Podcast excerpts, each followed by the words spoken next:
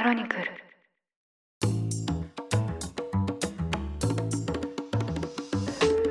おはようございます。2023年11月4日土曜日。ニュースコネクトパーソナリティの野村貴文です。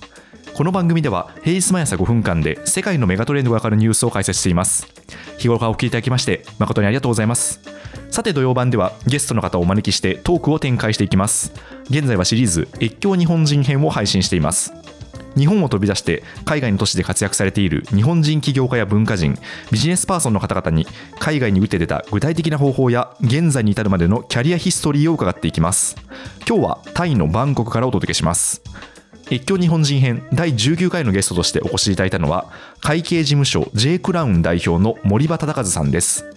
森場さんは2005年に日本で会計士としてのキャリアをスタートされまして会計事務所に勤務されたり IT 企業の組織内会計士として活躍されます。その後2013年にタイに渡り現地で会計事務所を設立。主にタイでビジネスをする日本企業の支援をされています。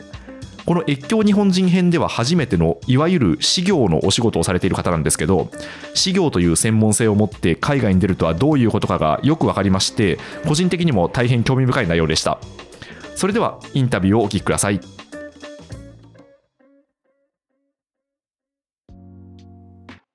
それでは本日のゲストをお呼びしたいと思います公認会計士の森場忠和さんですよろしくお願いしますよろしくお願いします。森場さんは現在、はいタイのバンコクで会計事務所を運営されてるんですよね。はい。2013年からなんで、はいもう10年経ちます。うんはい。結構もう長く経ちますね。そうですね。気づいたら10年って感じですけど。はいはい。今ちょうどあのオフィスにお邪魔してるんですけど、はい結構スタッフの皆さんも多いですよね、数。そうですね。まあ10名ぐらいなんで、まあ多いっつってもそんなにですけど。公認会計士ってことなので、はい企業さんに対してその会計のアドバイスをするってお仕事ってことですかね。主にどういった企業を対象にしてるんですか？日系企業が対象になってて、日系企業っていうのは日本に本社があって、まあタイの会社は子会社はいになっている会社さんですね。で、私のクライアントの、まあ、多くは、まあ、上場企業だったり上場準備会社とか割と日本では大きい会社で、はいレポートが必要な会社っていうのはうちのクライアントで多いです。じゃあもう基本的にはヘッドクォーターははい東京とかまあ日本にあって、タイにはいえー子会社があるっていう状況ですかね。わ、かりました。ちなみになんですけど、はいまあ、この後あの森場さんの人生について詳しく伺っていきたいなと来たねはい。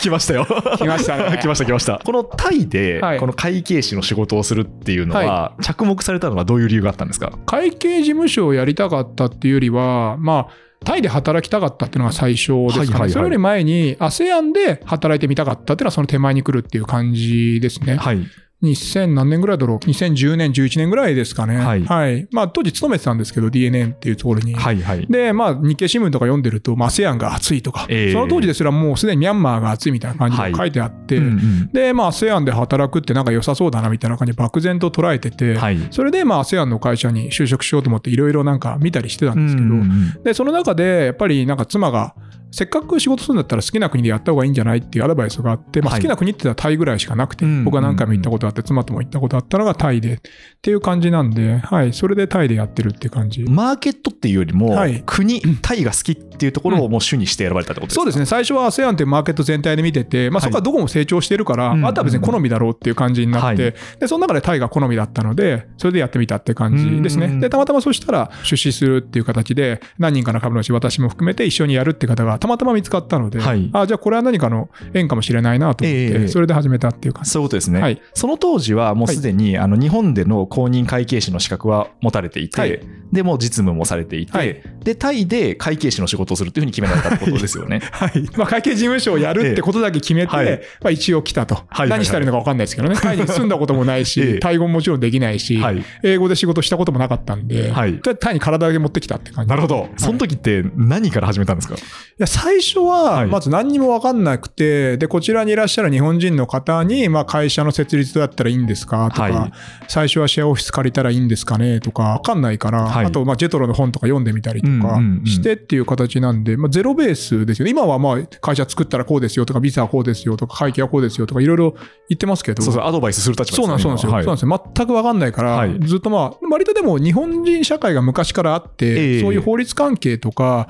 ルール関係とか全部翻訳されてるんですよね。昔からいらっしゃる方が。なんで日本語でのその媒体があったので、それをしっかり読んで、はい。あ、なるほど、こうなってるんだってことで会社を作ったっていう感じですかね。そういうことですねはい、何も分かんない中。じゃあそこでまあある意味見よう見まねでこう箱が作ったわけじゃないですか。で箱を作った後ははい次はその顧客を見つけなきゃいけないじゃないですか。間違いないです。それはどういういきさったんですか？もうそれはですね、はい本当になんか今でもよく覚えてるんですけど、はい特に何にも実績がないじゃないですか。でまあ、ず日本からポッと来たわけですもね。そうんなんですよ、一人で、はいで、タイは法律上やっぱ人を雇わなくちゃいけないって法律もあって、あと全く分かんないんで、まず一人雇おうと思って、タイ人のマネージャーの方に入ってもらったんですね。だけど、お客さんはいないんですね。はいで暇だから、毎日、まあ、タイ語勉強して、その後に所属してるシェアオフィスみたいなところに行って、まあ、そこの社長とかと喋って、どういうことやったらいいのかねとか、どういうお客さんいますかねとか言って、いろいろ聞いてたんですけど、はいでまず何していいのか分かんないっていうのと、会計っつってもいろいろありますから、はいで、なんか会計コンサルティングとかそういう仕事なのかな、会計士だからみたいな感じで思って、まあ、夜な夜な飲みに出かけて、はい。会う人に、な会計事務所やってるんですとか言って言って、はい。言ってんだけど、なんかわかんないけど、すごい邪険な扱いを受けて 辛いですね。だから。まあまあ辛いですね。ええまあ会計士だと言っても、そんな人は必要ないですみたいなこと言ってて、はいはいはい当初やっぱり出資した人と僕らの周りの人の中では、ある程度見込みがあるだろうと、日系企業の進出が増えてるし、はい会計で困ってる人たちがいるという話があったので、じゃあ会計士がちゃんとやった会計事務所をやれば、それなりにいけるだろうという話があったんだけど、その何をやるかとかまで具体的に誰も詰めてなくて、はい。で、僕も分かんなくて、普通に行って、まあ、毎日することないまま飲み歩いて、日本人界隈のコミュニティに顔を出してみて、はい。まあ、とりあえず会計事務所やってますって言うんだけど、相手も何をしてほしいのかとか、何ができるのかとよく分かんないから、うんうんうん。まあよく分かんないコミュニケーションしてたと。はいで、。ある時に、何やるのって言われたから、会計コンサルとかですかね、はいとかって言ったら、そういうの必要ないんだよね、つって、ってうん言われて、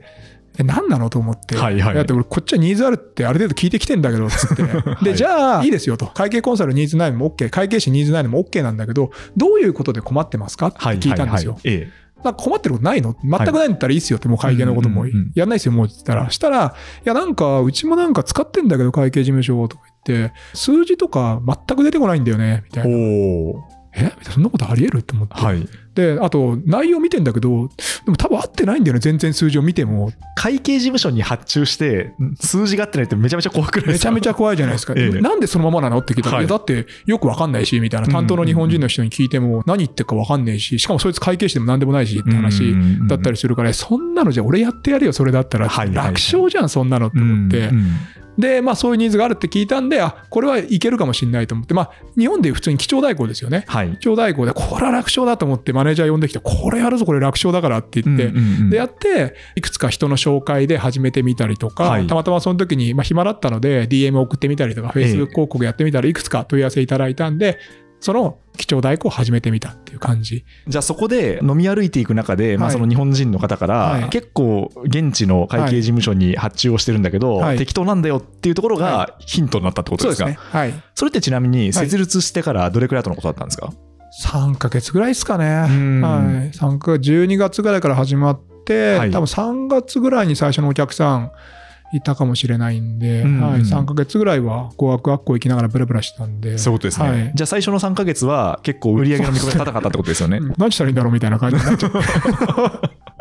まあ、いっかみたいな。まあ、いっか、タイ語勉強したらいけるっしょみたいな感じになって。え。その時でその不安に思ったっていうよりも、はい。まあタイ語勉強すればいいかっていうお気持ちだったんですか？そうですね。はい。まあ、最悪ダメだったら、ええ帰ろうと思ってたんで。はいはいはい。普通に。まあそうですよね、はい。日本で資格を持ってるんで。あそうそうそう、それもあるんで、みんなだから、それだからなんか余裕あったんでしょって言いますけど、はい。あんま関係ないんじゃないと思って、そのタイに住んだってこと自体、またはこっちに移住してきたって経験自体が、はい。僕にとってはすっごい大事なことだったんで、うんうんで、毎日外国だから何食ったらいいのかも分かんないし、はいまあ、言葉も、まあ、英語で通じる場所もありますけど、ええ。タイ語はやっぱできないと、タイの人には優しくしてもらえないんで、はい。そういう経験一つ一つが、あの確実に何かの後につながってくるであろうっていうことがあったんで、ええ。最悪ダメでもいいやと思ってた。はいはいはい。はい。じゃあ結構その3ヶ月ぐらいで、まあ、最初のクライアントを見つけて、はい。はいまあ、ある意味こうビジネスの一歩を踏み出したわけなんですけど、そこから先ははい。割とそのビジネスで順調に展開してきたんですか、そうですね。はい。ただなんか楽勝だと思って始めようとしたサービスが、はい。実はめっちゃ大変だったってことが発覚して、どういうやつだったんですか？なんか基調をやるって言って、月次で締めて送るっていうこと自体って、僕はまあ上場会社の監査と上場会社の中にしかいたことがなかったんで、はい。そんな簡単なこと当たり前にできんじゃんって思ってて、それは中小でも変わんないでしょと思って、で、まあタイのスタッフに、じゃあいついつまでにこれを作って出すから、頼むよみたいなことっていうのをやるわけですよ。ええそしたらまず期限通りに上がってこないねなるほど。はい。だ月末締めて翌月末までだっつってやるんだけど、30日ぐらいになって、はい。無理だ、無理だわ、みたいな話とか急に言って、いやいやいや、無理だったらもっと早くから言ってくれ。あとなんでだって話を聞いたら、はいはいはいいや、あいつらがさ、資料送ってこないんだよね、みたいなことを言ってきて、いやいや、はいそれはお前の責任だから。回収しなきゃと。そう。で、内容とかもなんかちょっと間違ってるみたいなことがある。はいはい。見て違うんじゃないかと、これどうなってんのって言ったら、いや、わかんないけど、うんとりあえずなんか入れたやつがそうなってるから、いや、そうじゃなくてみたいな。そうですね。そう、それで、なんかやる中で、そこの、な会計ってまあ一つのものに関して、他のお客さん見てても思うんですけど、日本人のやる段取り、はい。段取りで期限を守ったり、うん何か問題があったら説明をちゃんとするっていう、まあほうれん草もそうですよね。はい。ここっていうのはとても日本特有なんだなっていうことが分分かって、はいそれがタイの人ができないっていうよりは日本特有で当たり前にできること？タイの人が当たり前にできることもたくさんあるんですよ。ええええだけど、あこれができないと会計はまず閉まらないなっていう話があって、で、その手前のコミュニケーション、その前に別に会計って僕らが単体でやるわけじゃなくて、ええお客さんとの書類の段取りがあって、もらって作る。そしたらはい、相手のタイの人にもその段取り分かってもらわないといけないんですよ。僕ら日本人だけでやってるわけじゃないんで、で、そこのところをリスト化するとか、期限を決めるとか、お互いに約束するとか、事前に説明するとかっていうことが、割と大変で、はいはいはい。だからこれは楽勝じゃないから、みんながサービスを適切に受けられないんだなと思って、はあ。で、それをええ。タイでやって何年か何年かやってると、日本の人にたまに聞かれるんですよ。どういうサービスやってるんですか？って言ったら、そんな簡単なサービスやってるんですかと。うんやばいっすね。そんなんで金もらってるんですか？みたいなこと言われたりするんですよ。はいはいはいええいや待てと。まずじゃあそれはタイで簡単にできないからはいねって話がまず一つ。でえ、僕はそれまでタイだからできないと思ってたんですよ。はいはいはい。ところがどっこい、日本に帰って、ええ同じような中小企業とかのサービスを見てたら、はい。月次で閉まってないですね、中小企業はうん。基調代行やってる税理士の人もはいやってないですね。うん年次に1回しかやってないから、はい。あ中小だとそうなっちゃうんだと思って、残念ながら、うん。タイだからじゃないんだと思って、うん。でタイの方がより難しいんですね、月次でいろいろ締めが、税金の締めとかやんなくちゃいけないんあで、、もうそういう義務があるわけですね。そうです、日本でインボイス制度がなんとかってやってますけど、はい。タイは元からそういう制度なんで、うんうん全部その書類がしっかりしてないとダメなんですよ、最初からタイっていうのは。だから、日本よりより厳しい状態で月次を締めたり、書類をチェックしなくちゃいけない。で、日本も別にできてない。はい。で、タイは、まあ、やらなくちゃいけないお客さんに言われてるから、うんあ、だからレベルが高いとは言わないですけど、あの、そんなにイージーなことじゃなかったんだなってことが最初のうちはタイだからできないと思ってやってたんですけど、日本と確認したら、いや、日本できてねえじゃんとか思って、うん。こんな簡単なのに日本の方がと思って、っ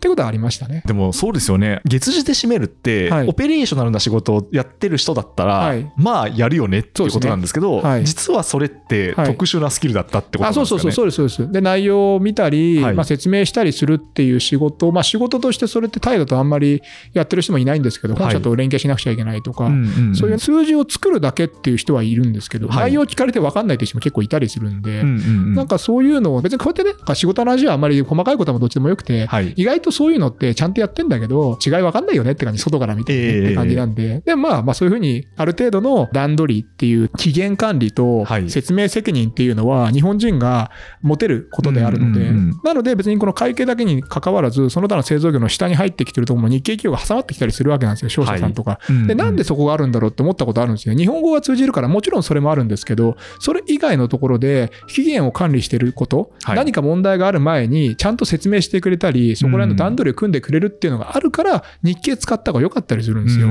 だそのために日系企業って必要で、そっか。はい。やっぱプロジェクトマネジメントっていうのは、はい。まあそんだけでお金を払う価値があるってこあります。めちゃくちゃあります。結局のところそれでコストが上がっちゃったりするんで、ええ。ローカルがいくら安いって言ったって、はい。結局それでコストが上がっちゃったりするのと、プロジェクトがえね、後ろに倒れたら、本社の経費とかもその分ガーってかかるから、それはタイだけじゃなくて、世界中どこでも日本人がやれることなんですけど、はい。でもそれは日本人だけじゃできないんですよはい。プロジェクトですからええ。それをタイの人だけじゃなくて現地の人になぜこれをやんなくちゃいけないのか。はいはいなぜ僕らはこの期限を一生懸命守ろうとしてるのかっていうところをうんしっかり伝えないとダメなんですよ。ななんでみたいな。やんなくてよくないみたいな話からスタートするんで、あっちは。そうですね。それはなんかお前らはダメだなとかバカなんじゃないかとか言ってる人はダメなんですよ。ええあええごめんなと。あの日本人でそういうところ細かいっていうのと、はいあとこれってサービス早くやったら相手から早くお金もらえるじゃんとか、うんそういうのもあって、そこのところがとても日本人は、こっち一方で期限管理とかそういうのは得意なんだけど、はいそのコミュニケーションが異常にできないですね。確かにだ。からうまくいかないと結局。そういうことですね。そうです。だから向こうも別に悪気があるわけじゃないから、はいないですないです全然ないですやなんか日本人やたら細かいこと言ってくるんだみたいな印象なんです。けど、いやいや、それあなたにとってもメリットがあるんです。よってことを伝えるかどうかってことです。ね。その通りです。だすっ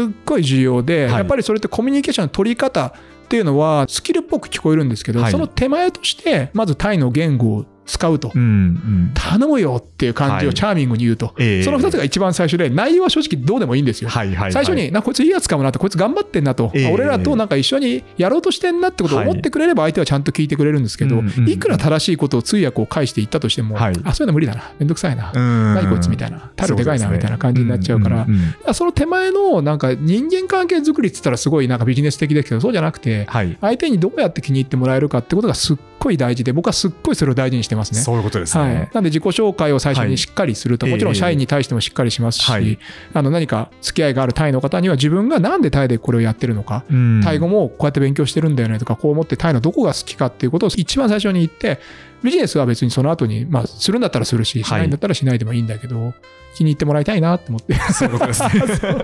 森場さん自身も私はタイが好きですっていうのをちゃんと伝えるってことですね。はい、最初は、まあ、きっちりしてますよっていうところで、こう、バリューを発揮していったってことだと思うんですけど、そこから徐々に、例えばその経営に関する助言であるとか、こうよりこう上流の方にサービスを広げていったっていう感じなんですか、そうですね。そこら辺って実際日本だとそうやって考えることも多いんですけど、正直会計っていうジャンルに関しては、子会社なのでタイは、はいはい、やっぱり経営に関する意思決定をそこまで強く持ってるってわけではないんですね。はい、で、子会社管理の中で一番大事なのって、本社が管理している数字との乖離とか状況を本社が適切に把握するってことが大事なんですね。はい、で、何かってそうなってくると、本社が管理している指標に合わせた数字をもらうとか、そこの際の状況を知るとか、その前提として、そもそも実態としてこれがどうなってんのっていうのを説明してもらうことが本社からしたらすごい重要で、はい、現地社長としてもすごい重要で、うんうん、なので現地社長とその数字の実態、ある数字に関しての中を理解するとか、分析するとか、まあ、分析っつったらそんな大した話じゃないんだけど、ま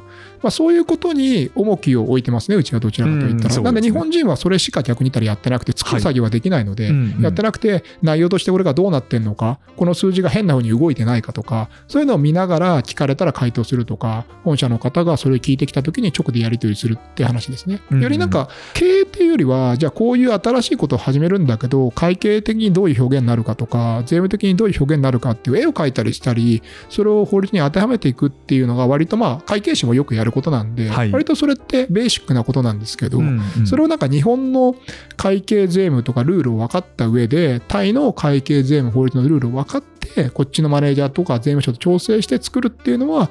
なんか意外とクリエイティブで意外とできないっていうのがありますね。見せれないんで。はいはいはい。確かに。だから経営の話とかそんな逆にしないですね。そういう仕事もしたことあるんですけど、それはうちなんかメインターゲットとちょっとずれる仕事だったりもやったことあるんですけど。はいはいはい。あと、クライアントっていうのは、そのまあ最初はそういうふうにこう飲み屋で見つけたっていう話だと思うんですけど、いやそうね。そこから先はどういうふうに広げていったんですか？紹介ですね。クライアントからの紹介で、も小さい村みたいなところなんで、クライアントの紹介が一番多いですかね。まあ知り合いの紹介とかもそうですけど、はいはい、まあ、切り替えが多いです、それで。新規で進出するって方も、まあ、数年やったら増えてきましたけど、はい、新規からやりましょうって話、ほとんどは既存で会計事務所を日経で使ってて、ちょっとなんか不満があるから、なんとかで見たから、誰々に聞いたから、切り替えたいですみたいな感じで来ててっていう形ですね。そういうことですね。はい、じゃあちょっと昔に話を戻したいと思うんですけど、はい、公認会計士っていう仕事自体は、もう大学生の頃からそれになろうと思っていたんですか、そうですね。大学2年生の時から勉強してるんで。はいはいはい。それはどういう理由だったんですか？僕は高校が早稲田大学の付属だったんではいはいはい、早稲田大学高等学院っていうところで、はい、まあ、そこに入った時にすごいなんか自由で楽しいところだったんです、はい、入るまで大変だったんですけど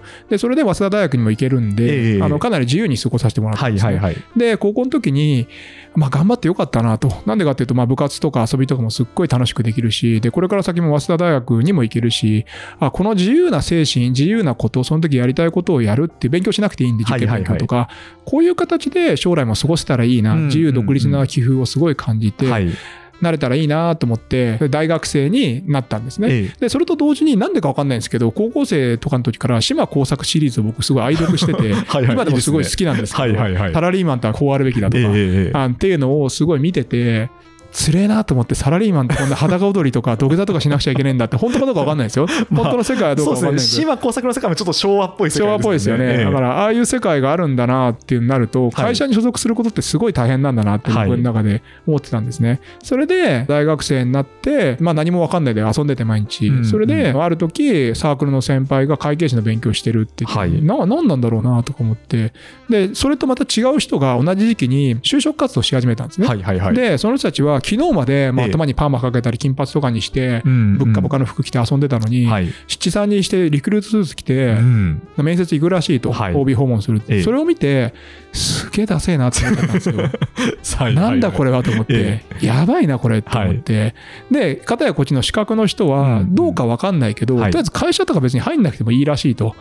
なんか自分一人で食えるらしいという話を聞いて、その2択だったらどう考えても資格だという話すっげえ単純に考えて、で資格ナビを買ってきて、で会計士が最初からあったわけじゃなくて最初はなんか中小企業診断士っていうのはかっこよさそうだなと思って見てたんですよ、こういうかっこいいなみたいな企業分析をしてとか書いてあって、でそれをなんか父親の方に持ってって、い、やなんか中小企業診断士っていうのやってみようと思うんだけどどう思うって聞いたら、父親がいや俺も長く生きてるけど、中小企業診断士なんて資格は聞いたことがないと、なんかもし資格取るんだったら、これも何年やるって書いてあるから弁護士とか会計士とか税理士とか、まあ、みんなが知ってるやつにしたら食えんじゃないの？それは多分っていう話を言われて、資格な見たら弁護士が勉強期間5年ぐらいかな、はいはい、で税理士も5年ぐらい、うん、で会計士は3年って書いてあったんですよ。あ会計士の方が税理士よりも短かったんですね。短いんですよ、はいはい。はい、税理士は通常勤めながら取るものだったりするんでなるほど。であと国家公務員一種っていうのも多分3年ぐらいだったかな、えー、国家公務員一種はそもそもなんか早稲田だったんで東大じゃないと無理だって違う友達がやってて言ってたんでうんうんうん、で弁護士はあんまり僕はなんかこういう感じですけどあんま人の争い事の間に入るの得意じゃないので、はいはいあ無理だなと思ってなくなって、で税理士と会計士ってのがあって、まあ、で会計士は一応税理士の資格も後から取れると書いてあって、はいはい、絶対会計士やんと思って、何も考えずに会計士を取った。はいそれで勉強し始めたっていうのがありますね。そういうことですね。はい、リクルートスーツを着た先輩と勉強してる先輩のそのなんか原風景っていうのがね、結構影響してる、ね、あ今でも全然覚えてますし、ね、もうずっとそれでいたいと、もう自由に生きていきたいっていうのが一番最初なので、はい、それだけです。会計士の勉強って相性合いました、い、や、マジもう全然分かんなかった全然分かんなかったです 興味がないんで、そもそも。その資格だっていう位置づけでやってるだけで、もうとにかく勉強は超つまんなかったですね。一個も分かんないし、一応まあ受かりましたけど、全く興味がなくて、だけど、結構なんかお金持ちになれるって聞いたんですよね。仕事はつまんないんだけどお金持ちになれるって、受かった後の先輩たちが来てそういうことを語ってくれてたんですけど、実際は仕事始めたら、思ったより儲かんないけど、仕事は思ったより楽しかったんですね。あ、二重のギャップがあったとね。ギャップありました。はい。全然儲かんないじゃんと思いながらはい、仕事楽しい。って思いましたね。そうなんですね。はい、まあ、その儲かんないっていうのは最初だからですよね。企業勤めってことですね。あ、そうです、そうです。だからまあ、給料の形でお金をもらっていたってことですかね。はい。それが思ったよりもまあ、思ったよりも少ないですね。普通に大きい会社とそんな変わんないぐらいだったんで。ええはい。で、思ったよりも楽しかったっていうのは、どのあたりが楽しかったんですか、はいはい、そうですね、なんかいろんな会社を見るっていうことができて、はい、中のことでいろいろなんか一番社長とかでいきなり喋ることができたりするっていうのもあったし、はいはい、ベンチャーの支援とかもすごい楽しかったっていうのもありますし、何よりなんか会社っていうのが、みんながただ所属してる場所だったんですよね、その監査法人っていうのは。会社で上司と部下っていう関係じゃなくて、プロジェクトごとでメンバーが入れ替わって、上司もその都度変わるんですよ。はいはい、短期間にプロジェクトを年間に何回かやってて、その時に上司がどんどん変変わっていく、うんうん、で上下関係も一応ありますけど、はい、でも別にいずれ独立するからなってみんな思ってるから、ええ、その上司に媚びへつらったりすることももちろんないしそれぞれがプロフェッショナルとして、お客さんにも扱われちゃうんで変な話、はいはい。はい、あ部下だからこいつ何も分かんないんとかないんで、うんうん、一人のプロとしてお客さんと向き合わなくちゃいけないし上司も一人のプロとして見てるから、そういう関係性が僕なんかすっごい楽で、個人として、だからなんかそれがすごいね楽しかったですね。仕事も含めて。東末ですよね最初に大学卒業後早いとって、会計事務所って、なんとなく激務なのかなって感じがするんですけど、その辺っていかがでした？いや、全然。あ、全然ですか？ですか。全然ですね。まあ、遅い時もありましたけど、えー、でもまあ別に、なんだろうね、期間も決まってますから、会計士の仕事とか専門職の、まあいろいろありますけど、とにかく僕がやってた時の仕事っていうのは、まあ期限が決まってるんですよ。はいはいはい、3月決算で4月5月が忙しくて、うんうん、6月7月とか暇になるんですよ。暇って本当に暇なんですよ。何もないんですよ。はい、あ、そうなんです、ね、会社行かなくて、行かなくてもいいって言ったら怒られるんだけど、行ってなかったぐらい暇なんですよ。はいはいはい、期限が決まってる忙しさなんで、始終忙しいわけじゃないんで、そういう感じなんですね。そういう感じです。はい。プロジェクトベースなんで。はいはい。はい、まあ3月で決算が閉まって、はい、で、まあその申告しなきゃいけないんで、はい、そこまではすごい忙しい。すっごい忙しい。うん、まあ忙しいっつっても、まあ決まったことをやり続ける仕事でもあるので、新しいクリエイティブな企画をひねり出さなくちゃいけないとか、はい、ってことはないので、あの決まった勉強をしっかりやって、お客さんと決まったコミュニケーションをしっかりとやって、決まった成果物を長所として出すっていうのを、お客さんと進めげていくっていう仕事なんで、まあ、経理部の方ですね、主に。なので、まあ、それがまあ上場会社の話ですね、はい、で、上場準備会社はもう全然フリースタイルだから、どういうふうになんか中のフローを作っていかなくちゃいけないかとか、はい、どういうふうなことが問題として考えられるか、まあ、ちょっと違いはするんですけど、でも、型があるので、基本的に大きい型を学んでいって、その型をお客さんごとに形を変えてはめていくっていうことですね。問題解決とかもそうで、それもなんかすごい僕は面白かったんですよね、すごい。うん、そういうことですね。はい。ベンチャーの支援もされていたんですか？はい。ベンチャーの支援って事業開発の支援ですか？それともあの資金調達とかですか？いや全然全然あの東末の時は普通にこれから上場したい会社さんの上場に伴う監査の準備として事前監査みたいな感じで、はいはいはい、内部統制の構築どうやって作っていかなきゃいけないかとか、はい、はい、上場審査だとこういうことがあったり書類こういうの作んなきゃいけないよねみたいな形なんで、監査法人の枠内でやってたんで。そういうことですね、はい。まあ、でもそうですよね。確かにあの上場する時ってこれまでの枠組みじゃ多分絶対ダメなんで、あダメでダメです、はい、ですよね、はい、客観的にフローをやっぱ整えなきゃいけないっていうそうですね、うん、だからそこのなんかあるべき論を話したりすること、あと社長がやっぱりどこまでそれをやるつもりなのか、どれだけ上場会社が大変かっていうことが分かってたりしたんで、はい、そこら辺なんかすごい面白いなっていう経験でしたけどね、なんか末だからできたこと、まあ、ト末勢いあったんで、その時そういうことですね。はい、で、会計士の仕事をやりながら、はい、大前健一さんの社会人大学院、はい、社会人スクールにも通われたああ、行きました。アタッカーズビジネススクールっていう、当時はまだ BBT 大学っていうのは2010年4月にできたんですけど、はい、その前の2009年の時に、リアルスクールに行きたいと思って、はいはいはい、で、大前健一さんがやってるリアルスクールって、5番町でやってるアタッカーズビジネススクールっていうのしか当時なかったんですよ。はいはい、なんで、リアル大前健一に会いたいと思って、それに行ったんですね、3か月間。はい。どうでした？それは行ってみて。いやー、この話はね、もうね、すごすぎてね。そうですか。すごすぎて、大前健一とは結局話聞いたら1回だけなんですよ。はいはいはい、最初の方の説明会というか、最後だったかな？最後になんか大前健一が話す会に出ましょうってで、僕が実際受けたのは、アントレプレナーシップ講座っていう、福島正伸さんっていう起業学っていうのが書かれてる、楽天の三木谷さんのメンターと呼ばれていた方が、ドリプラとかやってる人ですね、ドリームプランプレゼンテーションっていうイベントとかをやられてる方の福島正伸さんのアントプレナーシップ講座っていうのと、中谷明宏さん、はい、メンタツで有名で、そうですよね。まあ、もう1000冊ぐらい本書いてるのかな、はい、そのぐらい書いてる中谷彰宏さんのビジネスコミュニケーション講座っていうのを3ヶ月間で、3時間の授業が6回っていう形のコースを10月から12月の間に6回、2週間に1回で6回でしたね。それを受けたっていう形ですね。そうなんですね。はい、結構そんな有名人が、そうなんですよ。有名人。にはそうなんですよ。特別だって言ってました。お前さんが言ってるから、普段の金額、それで6回で20万円ぐらいなんですけど、1回あたりが多分3ブ6じゃ3万円ぐらいなんですよね。結構リーズナブルですね。リーズナブルです。それで、なんだろう、1回だったら多分彼らも5万円とか10万円とかでやるんですけど、生徒として6回持つっていうことは基本的にはないらしいんですね。課題とかもフォローアップしなくちゃいけないし、相手のこともある程度ちゃんと見なくちゃいけないから。だけど、中谷さんは多分それ以降やってたか、福島さんは最後でしたね、そのタイミングそうなんですね。はい。だから、第一人者の方とそういう話ができるっていう体験ができて、はい、で、憧れっていうよりは、なんか思ったよりいけんじゃねえかなみたいな感じで思ったっていうのはありますね。すねあと、それとはまた別で、はい、結構大手の方も多くいらっしゃったんですよね。パナソニックの方とかいろんな方がいらっしゃって。え、思った以上にこの人たちなんか一生懸命やんねえなと思って、会社の金で来てるからかなと思って、俺自分の金で来てるから結構、マジでちゃんとやろうと思ってんだからなっていうなんかギャップもすごい感じて、多分なんかその手前として、なんでわざわざそこに行ったかって言ったら、それ多分1年ぐらい前の2008年ぐらいから、なんかそのさっき面白いって言いましたけど、ちょっと飽きてきちゃったんですよね。その繰り返しの中で、慣れてきたわけじゃないし、全然まだまだなんだけど、2000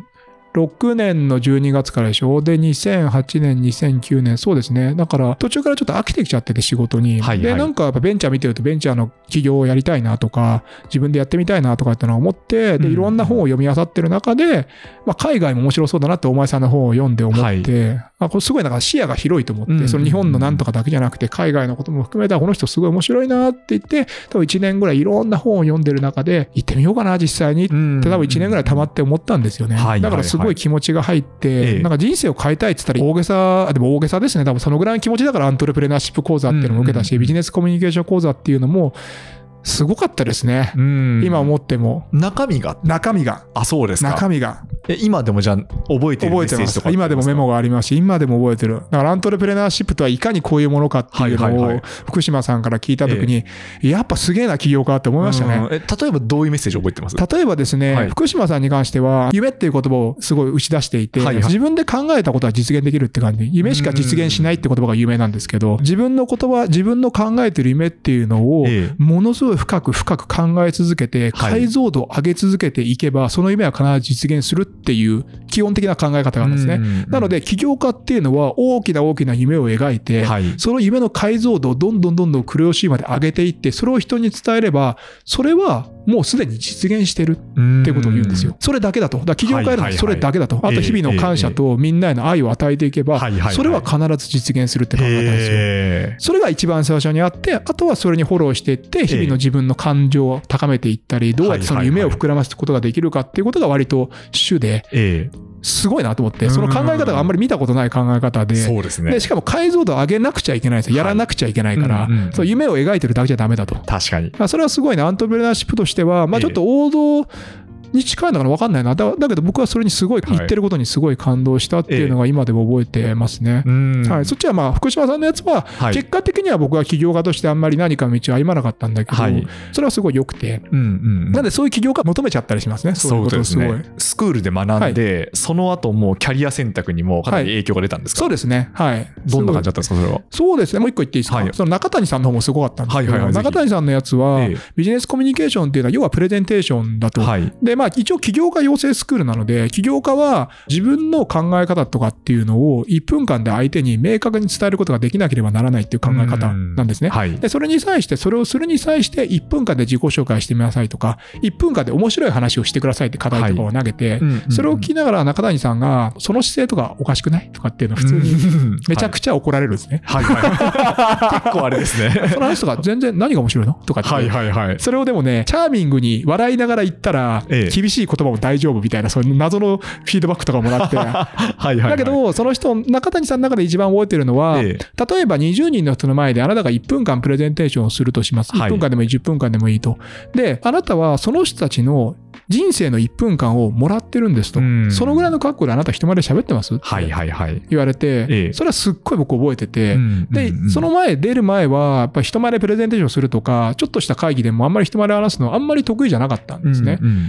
恥ずかしいってわけじゃないんだけど、そんな即興でうまいこと言えないし、うまいことできないなって思ってたんですけど、その会議、そのスクールやるに際して準備をするわけですよ。1分間たった話すだけのために、まあ14日間準備するわけです。2週間あるから。で、それやって、ダメだね、全然とかって言われたりするんだけど、だけどやっぱり一生懸命準備してやってるから、はい、まあスクールではうまくいかないけど、その後の、例えば結婚式のスピーチ、飲み会でのスピーチ、何かじゃあ自分のものを発表するスピーチの時に、ものすごい準備するんですよ。はいはいはい。で、その時の練習した経験があるから、人前で話すことに関しては、うまいかどうか置いといて、ものすごい準備して、ものすごい練習してきた自負があるから得意なんですよ、僕。もともと喋るっていうことがあんまり好きじゃなかったんだけど、はい、結構マインドが変わったってことですね。そうですね。だから人前でのスピーチを喜んでやらせてくれと。うん。うん、なので、まあこっちは修行してるからねって感じなんで、はいはいはいはい、めちゃめちゃ厳しいフィードバック受けてるからって感じなんで。そうですね。笑顔で言われるっていう。そうそうそうそう。そうですよね。すごいでも素晴らしい経験だと思います。その中谷先生も、もう今はそういう講座をやってないから、6回にわたる分ける講座や毎日毎日ある365日講座やってるから、そういうことですね。そうです。いろんな人に対してやってるんで。はいはいはい。で、スクールで学んだことで刺激を受けて、はい、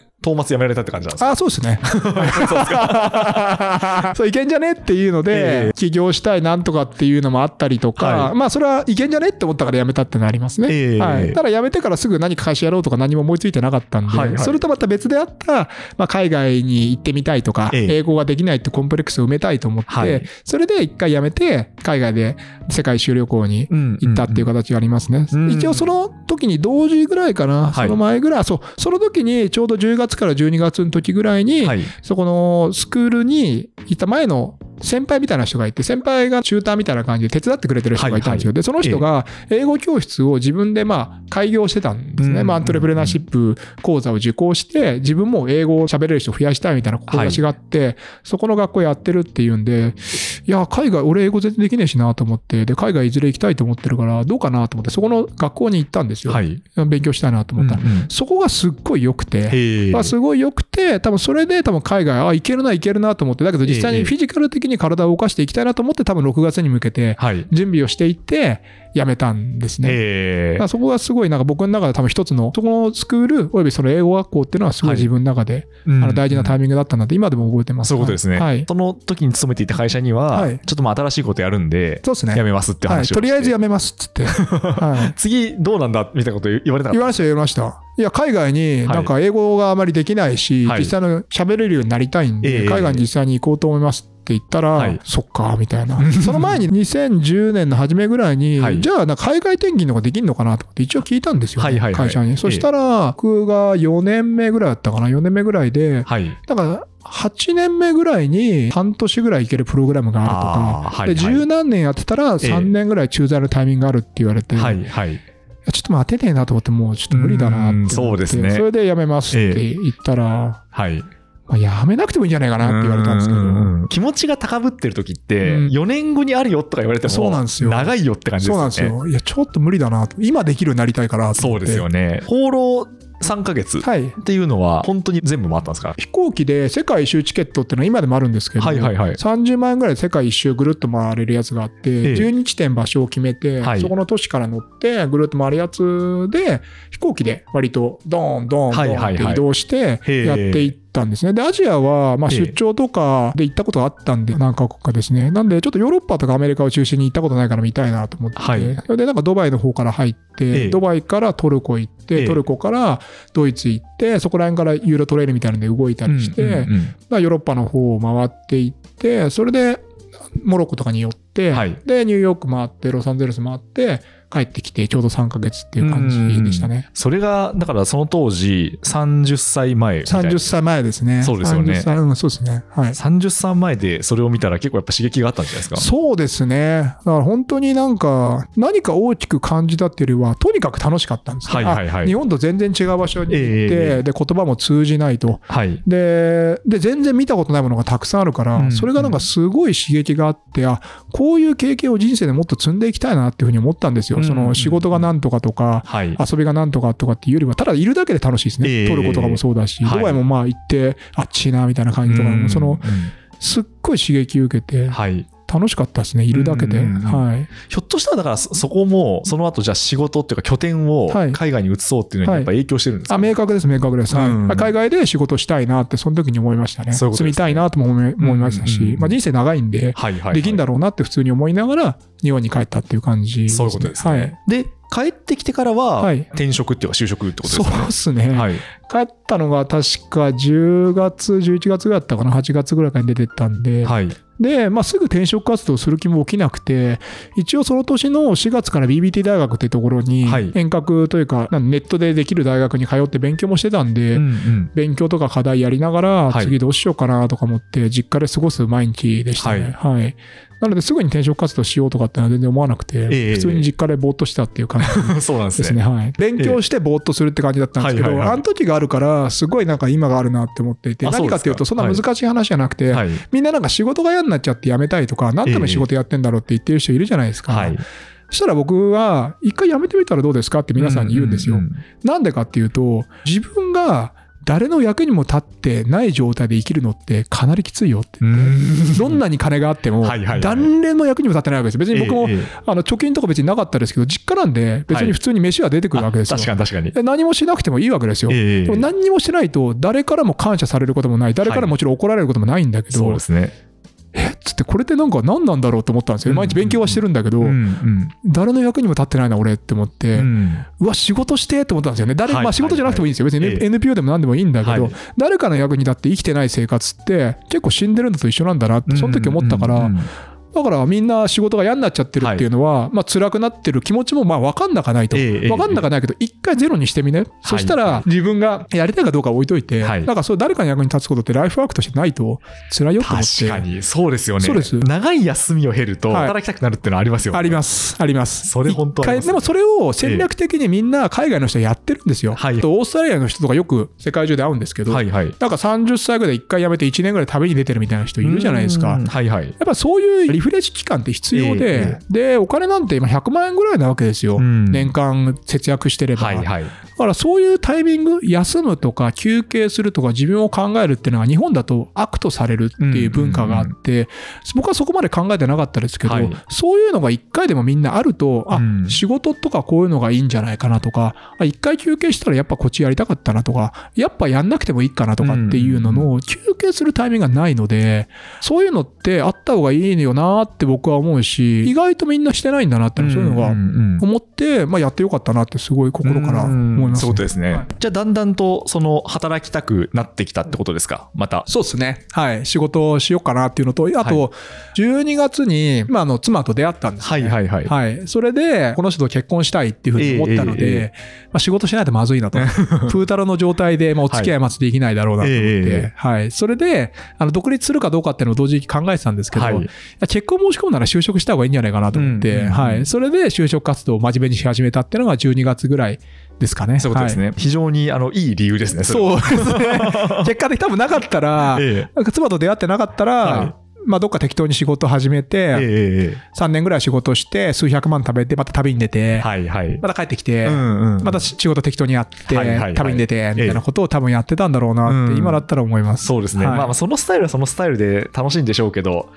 例えばこう、初体を持とうと思うと、いや、無理ですね。ですよね。もうちょっと安定したスタイルになりますもんね。そうですね。無理ですね。ですね。で、まあ、DNA に入られたってことですね。DNA の時は、トーマツとは全然仕事は違ったんですか？あ、全然違いましたね。違いましたか？経営企画って一応部署付けになって、はい、匿名案件っていうんですけど、はい、特別な命題の案件っていうのがあって、はいはいはい、匿名係長みたいな、ね、あそうそうそうそうそう。なんかそういう案件みたいなのを扱う部署で5人ぐらいしかいなくて、はい、で、そういう案件が落ちてきたら、それをなんか分解して、違う部署に振り分けたり、自分がプロジェクトリーダーやるみたいな謎なことをやってました。はい、はい。はい、でも、入ったばっかりだし、うん、何にも分かんない状態で、はい、なんかすげえできんじゃねえかみたいな顔されてやるんだけど、まあ、よく分かんないなと思って毎日過ごしてたら、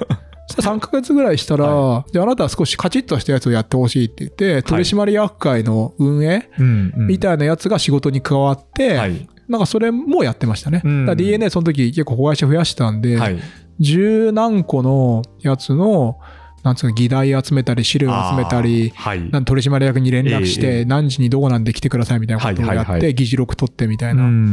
まあ、今考えると面白かったですけどね、うんうん、あの時はすごい面倒くさいなと思ってましたけど、そういうことですね、はい、この時代に今のタイでの起業に至る種がまかれていたってことですよね。うーん、どうですかね、まあそうですね、もともと海外でやりたいっていうのは、その就職する前からあったので、はい、まあ、海外展開してる会社に入りたいなというふうに思ってたんですよ。うんうんうん、で、まあ、できればその会社で意見だったら、それはそれでいいかなというふうに思ってて、はい、ちょっと DNA がアメリカの会社買収したタイミングだったんで、はいはいはい、そういう案件もあるんじゃねっつって。入ったんですね。それ全くなかったんですね。結局 僕はちょうど入ったタイミングの前後ぐらいに、はい、ちょうどその時 DNA がすごいリクルート頑張ってて、はいはいはい、まあ、僕も会計士の人もあんまりいなかったけど、僕入って、えー、あとは海外のあの M&A やってましたみたいな人が入ってきたりとか、えー、弁護士でなんかそういうのができますみたいな入ってきたりして、はい、海外に慣れてる人ってのは結構入ってきたんですよ。僕は海外経験はないんですよ。旅行行ってただけで。うんうんうんでそういう人たちがそういう案件をこなしたりとか、実際に出張行ったりとか、はいはいはい。うん、なんかそういうのしてたから、ええ、俺ないんですかって言ったら、いや、森枠はだってそれやったことないでしょって話になって、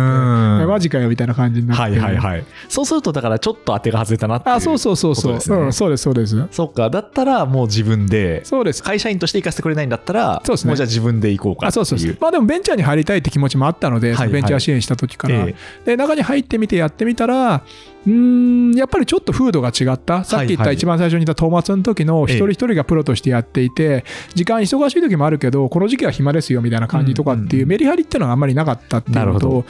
社長のカルチャーっていうのは、やっぱりベンチャー企業およびその他の中小企業のすべてだと思うんで、DNA のカルチャー自体が僕にはあまりフィットしなかった。っていうだけです。DNA がいいとか悪いとかじゃなくて。はい。まあ、ありますよね、相性がね。相性がありますんで、はい、そこがあまりフィットしなかったって感じです。順番で言うと、もう DNA の辞めるはい、でその後どうしようでタイに渡ろうっていう順番なんですか？いやタイを先に決めて辞めますっつって、はい、一月前告知って確か人事規定に書いてあったから、辞めますっつって、辞めたって感じです。最初出資してくださる方もいらっしゃったっておっしゃいましたけど、はい、もうそういう方を見つけた状態で、はい、タイでやるって決めて、はい、DNA を辞めたってことですね。でで、まあ、冒頭の話に戻りますけど、タイに渡っていって箱を作って、さてどうしようみたいな。そうですね。そうですね。なんかやるって言ったもののみたいな。えー、なるほど。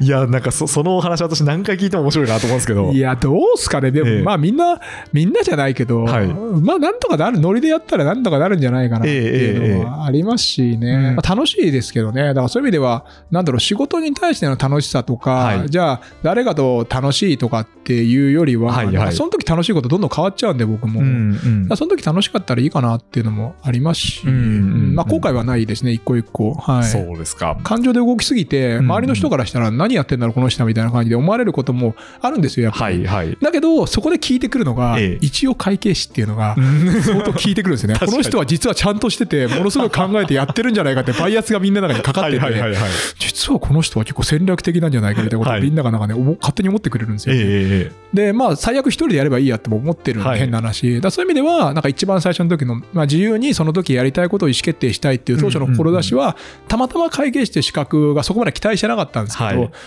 なんか、いいねみたいな感じになるっていうのは、なんで最近は逆に見直してて、はいはいはい、20年経って、はい、あ逆にあここにこだわっていってもいいんだと、今までこだわるのダサいとか、だからベンチャーかっこいいとか、企業かっこいい、まあ、海外はたまたま会計事務所とリンクしたんであれですけど、海外をやるのがかっこいいと思っていたんですけど、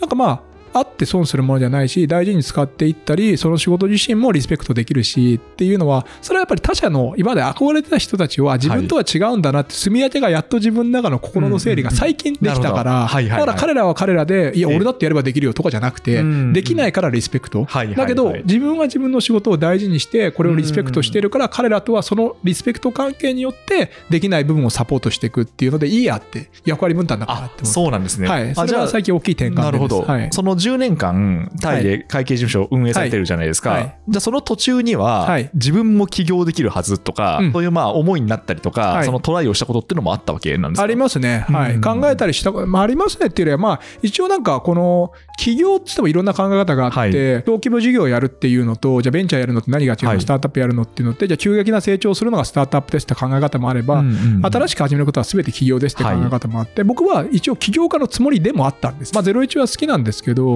だけどやっぱりそこに対する憧れみたいなのはずっと残ってて、そういう事業に携わりたいとか、出資したり、そこのメンバーになりたいみたいなことっていうのもあったんですけど、はいはい、タイではなかなかそういうチャンスはないですね。スタートアップを作るってタイの人も少ないし、日本の人でじゃあゼロからこっちでだけやるって人は少ない。大体さっき言った日本の子会社ってところが多いんで、そこにジョインするってことはやっぱりなかなかなくて、なのでそれに日本にはあるんだけど、こっちでスタートアップ立ち上げた会社の顧問をしたりするっていうのは、たまたま IT 関係の付き合いがあって、いくつかお客さんでも抱えてるんですけど、自分がなんかジョインして内部のメンバーになるってことは、なかったっていう感じですね。であとは若手の起業家の方の支援っていうのをされていたんですか、はい、そうですね。それは、はい、直近やってます。直近もやってるし、はい、前からそういう人をサポートしたりするっていうのをやってますね。うんうん、はい。なんかそのそういった方に対して、はい、まあこう対10年っても結構長くなってたじゃないですか。すね、はい。メッセージだったりとかアドバイスことってあるんですか、そうですね。まあそのその人たちと話している中で、やっぱりこちらに住んで何か新しいものを立ち上げるっていうのは、やっぱりすごい仕事の仕方が大変だっていうよりは、やっぱり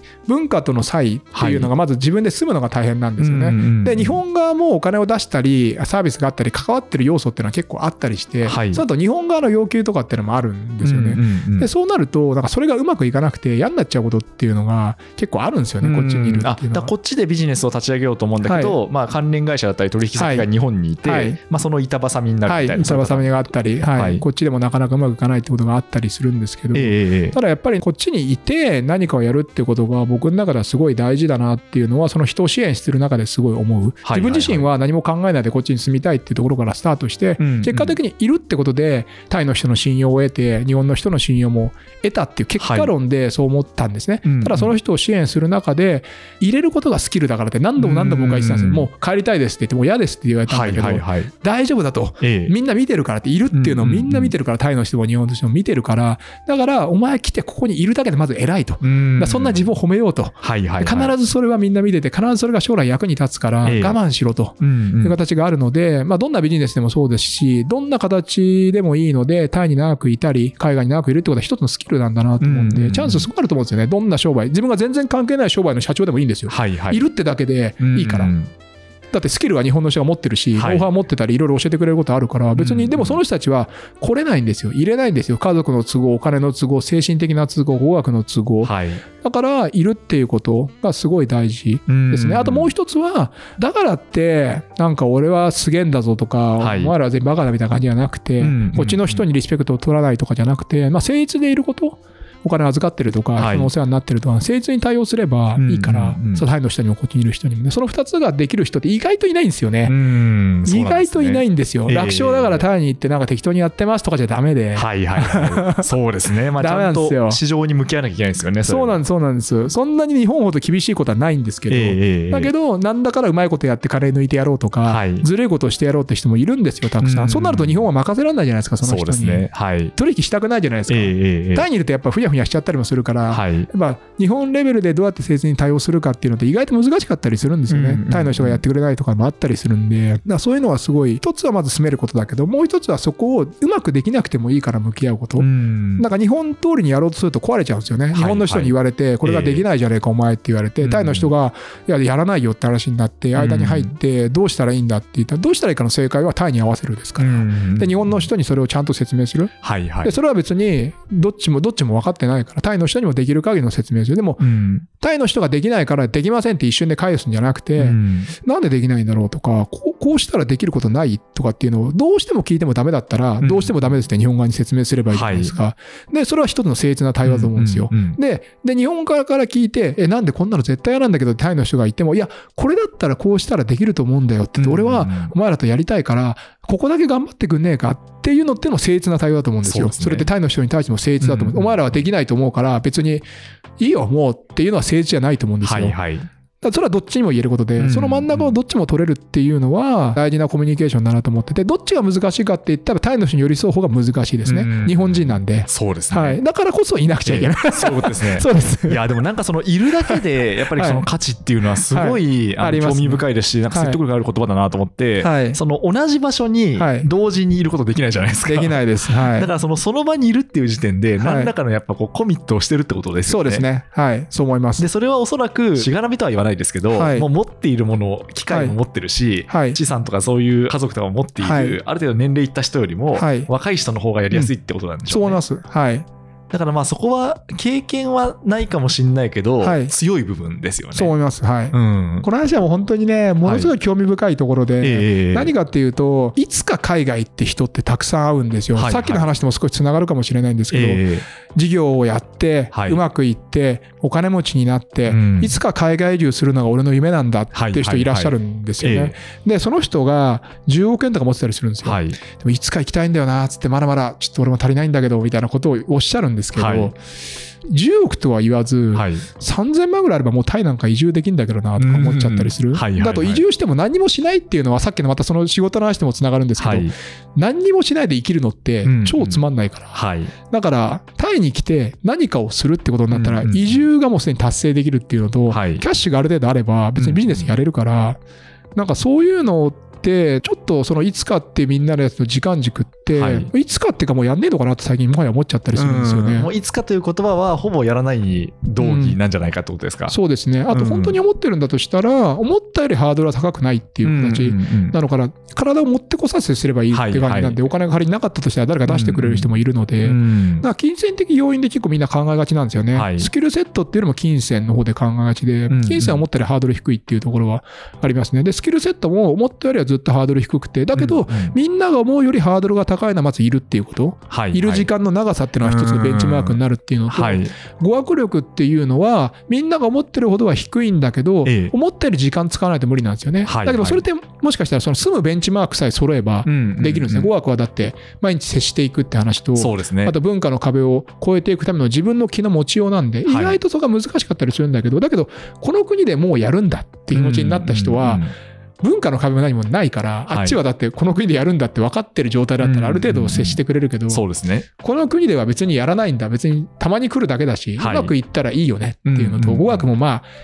できたらいいよねうんっていうのだと、やっぱり相手には、タイの人はそういうのね、すごいね、見透かしますから、うん一瞬で見透かすんで、それがタイの人のものすごい高い能力なんですよ。そうなんですね。日本の人にはなかなかできない、タイの人がええ一瞬でこいつはタイを好んでるか好んでないか、一瞬で見極めて、はいはいはい。好んでない人にはぼったくるんですよね。うん。面白いです。すっごい面白いですよ。面白いですね。面白いです。だから人の感情をやっぱりその瞬時に読み取って、相手が心地いい対応できるっていう意味では、ホスピタリティとかホテルビジネスでものすごい役に立っていて、はい。だから日本人に限らず世界中の旅行者がこの国に来るとものすごい居心地がいいんですよ。ものす。ごい低ケアしてくれるんですよ。それっていうのは、相手を見て言葉の使い方を変えたりとか、はいはいはい英語をユーザーに対して何の臆せず英語を使ってあげるとかっていうのって、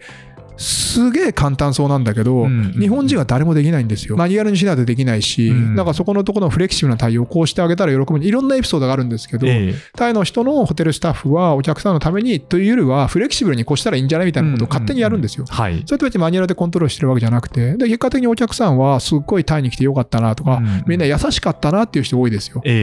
ええだけどそれってなんか変じゃないですか。みんな必ずどこにいてもそう思うのってすごい変だなと思うんですけど、それはタイの人の特殊能力であり、日本人ができないことええ。だから僕も日本に旅行日本にだから日本人ですから、はいあんまりその体感しないですけど、前タイのスタッフと一緒に日本旅行したことがあって、はいその時にすごい体験しましたね。はあ日本の塩対応。それ面白いですね。日本も比較的そのおもてなしされてるじゃないですか。なんですけど、タイと比べると、やっぱ塩対応に見えたり、まあもう全然なんだろう、マニュアル的にやってんなみたいな風に見えるってことなんですかね？マニュアルとかそういう問題ではなくて、はい。やっぱ根本的にはい外国人に慣れていないということを理由にして、外国人を精神的に拒否してるっていうことがあります。はいあじゃあ結構その以前の問題根深いですね。まあ、はい歴史的な経緯もあるのえで、えそこら辺はなかなか難しいところですし、はい観光産業の規模自体がそこまでまだ日本は大きくないと思うんですよ。うんうんうん日本の他の産業に比べると。はいはいはい。だから、焦燥感がない。うんだから別に外国人お断りってたまに日本人からしたら普通によく聞く話じゃないですか。そうですね。それっはい。て別に悪いとかいいとかではなくて、あええ余裕あるんだなって僕は思うんですよね。はいはい外国人断っても別に大丈夫なんだって話。ああ、そっか。国の産業の大きな部分が観光業の場合は、はいもうそれやらざるを得ないですよそうですね。やらざるを得ないと思います。ええ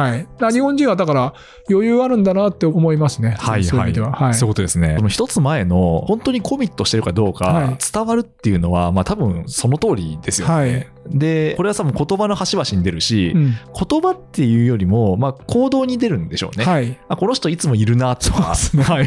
いつもいたらね、ええいつもいいなと思うわけですよ、みんな。あいつなんかいつも食いに来るなとか。そうなんですよね。そうそうそうそうそう。たまにしか見ないなといつもいるなって絶対あ全然違う動かさないですもんね。全然違います。今、まあ、はいいることが大事ってお話をいただいたじゃないですか。はいやっぱそれは、あの、森場さんのスタイルもそうだってことですよね。そうですね場。所が大事で。場所が大事ですね。はい。やっぱりタイに来て、タイでやることっていうことがやっぱり一番ワクワクしたり楽しいことで、はい。やっぱりなんか何かことが大事だとか、うん人が大事だとかっていうのがやっぱ日本でも今話題になったりとか、はい。どんなことがしたいんですかみたいなことを聞かれたりするんですけど、ええ僕の中ではそこに場所って概念が入ってないなと思っていて、僕は何をやりたい、誰とやりたいっていうよりも、まあ、タイでやる方が面白いよねっていうことが結構あったりするんで、うんうんそういうことに優先順位を置いてるっていう感じですね。その次が人、その次がことっていう感じなんで。面白いですねはい。確かに、ことは、はいまあ、最初その別に公認会計士に、はいあの、あんまり興味がなかったあないですところからあると思うないですまあ、はいやってみたら面白いかもしれないけど。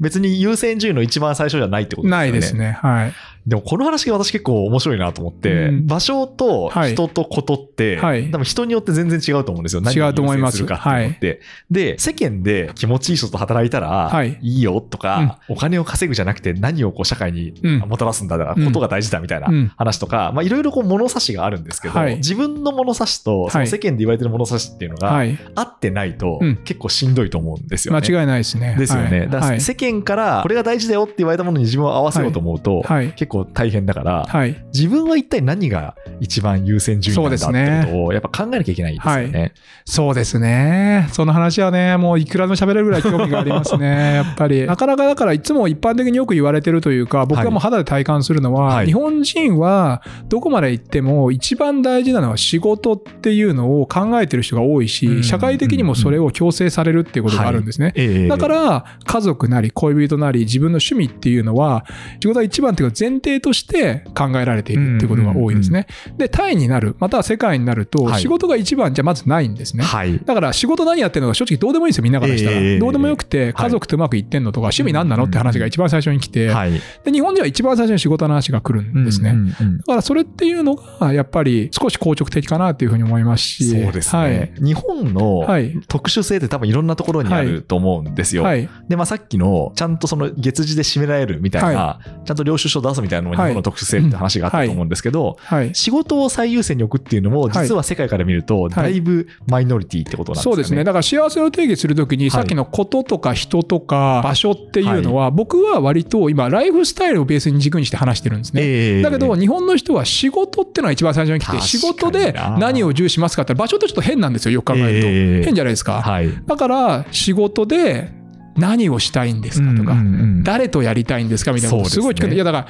ら、じゃあ仕事どうでもよかったらどうなりますって話に僕はなって、最初に。はい。っていうことがすごい気になるかなっていうのがありますね。僕はだから、ライフスタイルを自分でデザインしたりクリエイティブすることにすごい興味があるので、はいはいはい、なので、その人がどういうライフを選ぶのかってことに興味があるので、あまりその仕事の内容は別にあまり興味がないというか、はい、はい、どういうふうに生きていきたいか、じゃあ家族とどういうふうに接していきたいか、どこに住みたいかとかっていうのが重要だと思ってるので、あまりその仕事の話は、多分仕事柄もあるんですけど、僕の仕事、いろんな仕事を見ることがあって、どれも真面目に皆さん一生懸命やられてるので、適当にやってる人あんまりいないんで、はい。はい。だからどれもいい仕事だなって思って見てるんで。この考え方は、日本においては、マジョリティじゃないと思うんですよ。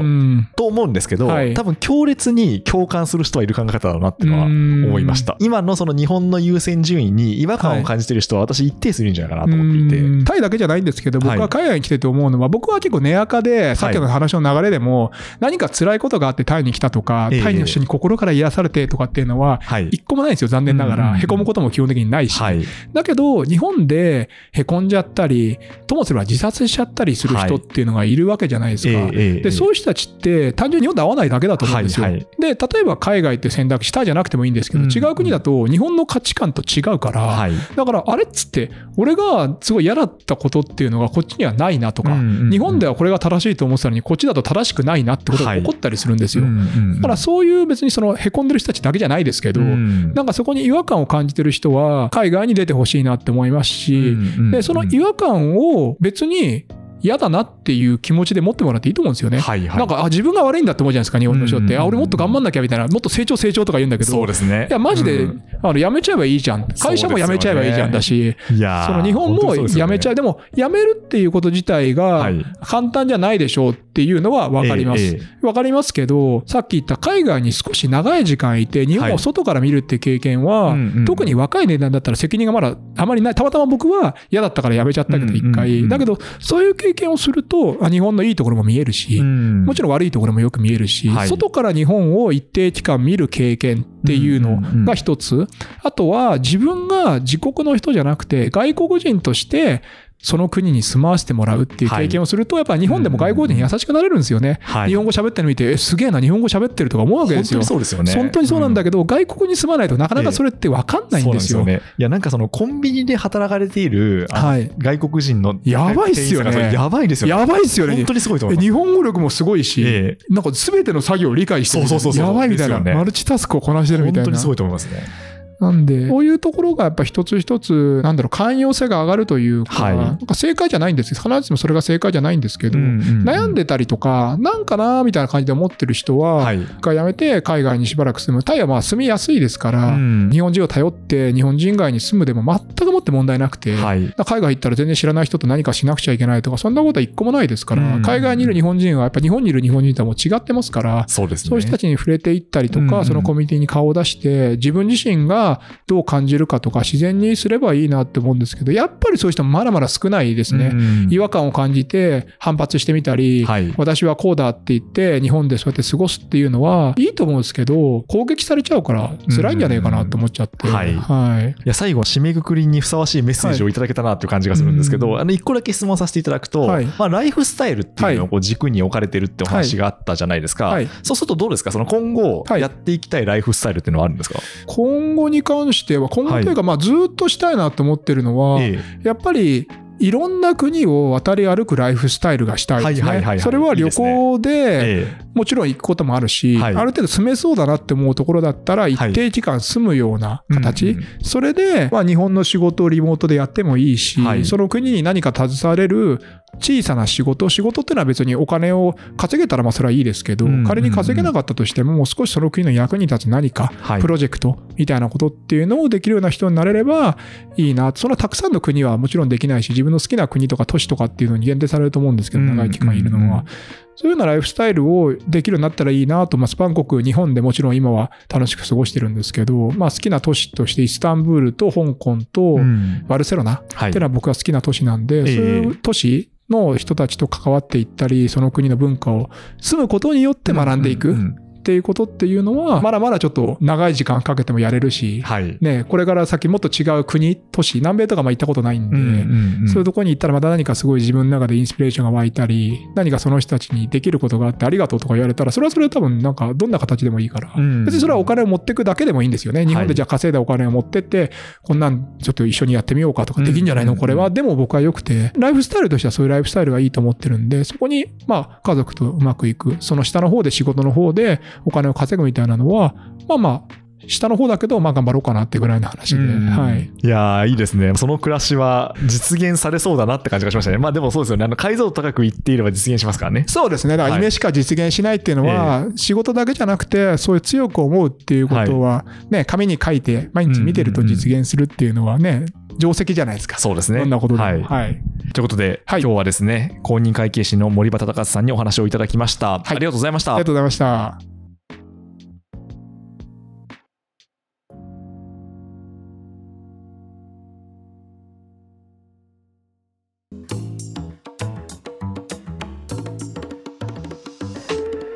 というわけで会計事務所 J クラウン代表の森畑隆さんにお話を伺いました。